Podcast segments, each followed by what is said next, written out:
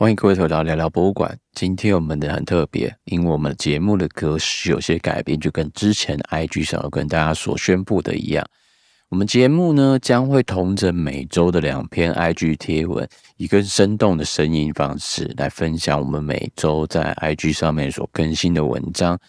让有些没有社群账号的朋友，或者生活忙碌正在开车或者在搭车时候收听声音的人。可以更方便的在收听节目，以收到最新的讯息。那么第一个部分，我们将讨论法国最近针对非洲文化遗产返还所发表的报告书。那这份报告书呢，是由前罗浮宫的馆长 John Luc Martinez 所撰写。那因应是法国总统马克宏 Emmanuel Macron 的委任而成。那这报告书呢，是针对法国所持有的所有非洲文化遗产。提出一个返还法案的建议，而这个法案呢，会在夏天前的话会推出它的草案。报告书参考了1998年针对纳粹没收艺术品的华盛顿原则，提出了九大的建议原则。那这份报告书呢，极具有外交意味，因为呢，它在不违反不可剥夺原则的情况下，向非洲国家做出承诺，但同时也是不忏悔的方式，想要抚平。殖民历史所造成的伤痛，并结束了王子协议，又不得罪马克宏，所以有人认为这个报告书呢是一个文化政策的倒退。那究竟内容是什么呢？我们就现在来帮大家介绍这个文章。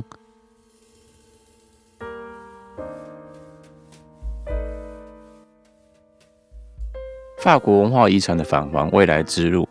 前罗浮宫馆长 Jean-Luc Martinez 深陷协助走私文物风波后，在上个月发表了马克宏总统委托的报告书，题名为《共享遗产：艺术作为普遍性返还和流通，以及法国关于文化遗产可归还性标准的立法与学说》。这份报告是针对法国所持有的非洲文化遗产提出返还专案。二零一七年，马克宏在拜访布基纳法首时许下了文物返还的承诺后，委托了学者 Benedict Savoie 和 Fabien Sarr 进行长达一年的研究，探讨法国归还文化遗产的主题。二零二一年的十月，续任第二任的总统马克宏，竟委任遗产领域国际合作大使 Martinez 撰写一份关于法国如何归还非洲文化遗产的返还研究。万万没想到的是，隔年前馆长 Martinez 就卷入了伪造文物来源的风波。报告参考了1998年针对纳粹没收艺术品的华盛顿原则九大建议原则，共分的三部分。第一部分是关于可受理性及文物返还的请求必须来自于原产国，而且不得违反之前的双边协定，并确保另一个国家不会对同一件物品进行索赔，以免闹出双胞胎争议，避免整个法国博物馆被掏空。前馆长马丁内斯和法国的其他博物馆一起针对了风险评估，这样文物返还的请求上，该文物遗产必须具有非法性获得的事实证据。报告中指出。布朗利码头博物馆仅有一百八十二件可疑物品可能被要求返还，相较于库存中的八万件馆藏相比，根本九牛一毛，不需担心博物馆库房被掏空的可能。严格要求仅有文件证明非法性才能受理。最后一个部分是关于要求返还的国家必须有合作意愿来保护遗产，并向公共展示。而且必须这个要求是针对性的，仅限于遗产而非经济上的补助。而且并非所有的非洲国家都对返还文化遗产立场一致。像塞内加尔可能对此议题非常的关注，但其他非洲国家并非实案。根据法国《费加洛》报道，这份报告已经提交给文化部长和外交部长，作为夏季以前提交法律草案的框架。这份法案将会规范整个非洲大陆的文化遗产，而不仅仅是前法国殖民地的文化遗产。法国参议员皮耶·乌苏利亚斯认为，前任馆长提出的这份报告实际上是文化政策的倒退，掩盖了2018年由 Benedict Savoie 和 Fabien s a r s 在体制外影响政策的重要性。重新让博物馆体制内的声音主导此议题，是一个后退的象征。世界日报记者 Rossana 阿兹米评论。这份报告建议十分具有外交意味，提出在不违反不可剥夺原则的情况下，向非洲国家提出承诺，以不忏悔的方式抚平殖民历史所造成的伤痛，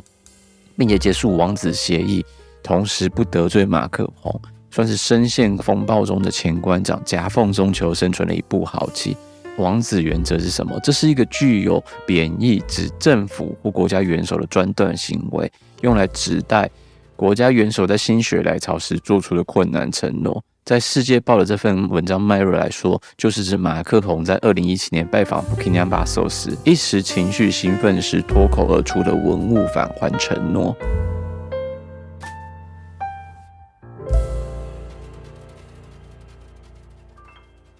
第二个部分，我们要看的是二零二三年四月份，同时也推出了一个博物馆学词典，是由国际博物馆联盟 ICON 所推出的。那这本词典是来自于各地、世界各地的研究学者合作所完成，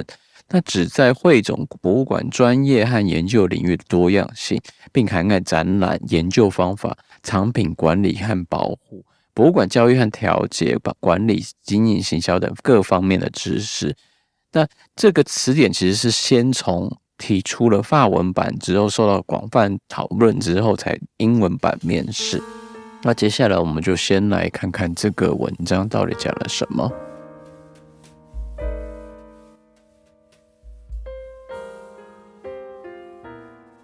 博物馆学的一千两百多个专业词语，你通通都知道吗？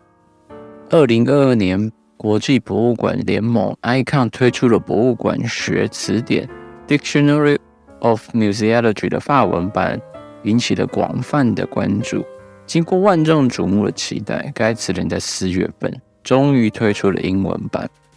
词典汇集了国际上百位研究学者的共同合作结果。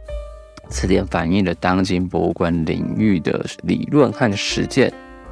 的文化与学科方法的多样性。涵盖了博物馆专业和博物馆研究的各种方式，包含了展览、研究方法、藏品管理和修复、博物馆教育、管理、行销和博物馆历史和品牌性分析。从学术的展览、手工艺品、非物质遗产、珍宝柜等词语，到现在的 NFT 或者虚拟博物馆的热门词语都有。那在 eBook 上面的书籍预览中，我们可以看见这本书的奥妙之处。那其中呢，以英文 A 开头的磨损 aberration 这个字，是用来形容材料表面有机械作用，或是暴露在元素，或是因为处理的风化，或者有清洁表面的过程中造成的结果。那字典也推荐读者可以参考文物表保存的章节，来查看更多的相关词汇。不同于一般的通用词典，专业性的词典提供了非常深入浅出的阶段性解释资料。里面出现的任何词语呢，其实都是一门专业。例如涵盖三页长度的收藏政策这个文章节，就从广义的收藏政策解释开始，比较了隐藏的收藏策略以及明了清晰的收藏策略的差异。那另外还有避免主观性而产生的博物馆双阶段藏品收藏策略。那有些博物馆并没有收藏策政策呢，是因为像是博城堡类型的博物馆，因为相关的藏品都已经出现在城堡之中，就比较不需要要增加新的藏品，也就因为没有收藏政策的规定。那像是瑞典的 IKEA 的博物馆。那就收藏了自己出出的商品。那每推出一样新的商品呢，就会增加一样新的藏品，因此呢，也不需要特别的收藏政策。此外呢，在实地考察或考古挖掘现场中出来的文物，就没办法因为预先的选择要挖掘出来的文物种类，挖到什么呢，就收藏什么。毕竟也不可能事先就知道整个挖掘的过程可能会有什么样的文物。因此呢，这些相关的博物馆或是收藏的场馆，就是没有它的相关的收藏政策。任何对这本词典有兴趣，都可以找这个词典来看。这本词典再次跟大家说一次，叫做《博物馆学词典》（Dictionary of Museology）。今天这集，首先呢，我们先看了法国在针对文物返还下做的最新的进展。那第二个的话，我们就是介绍了上个月才刚新推出的英文版博物馆学词典的部分。那有兴趣都可以回到我们的 IG 上来看，或是看看我们下周还会带给大家什么新的消息吧。那我们就下次再见喽，拜拜。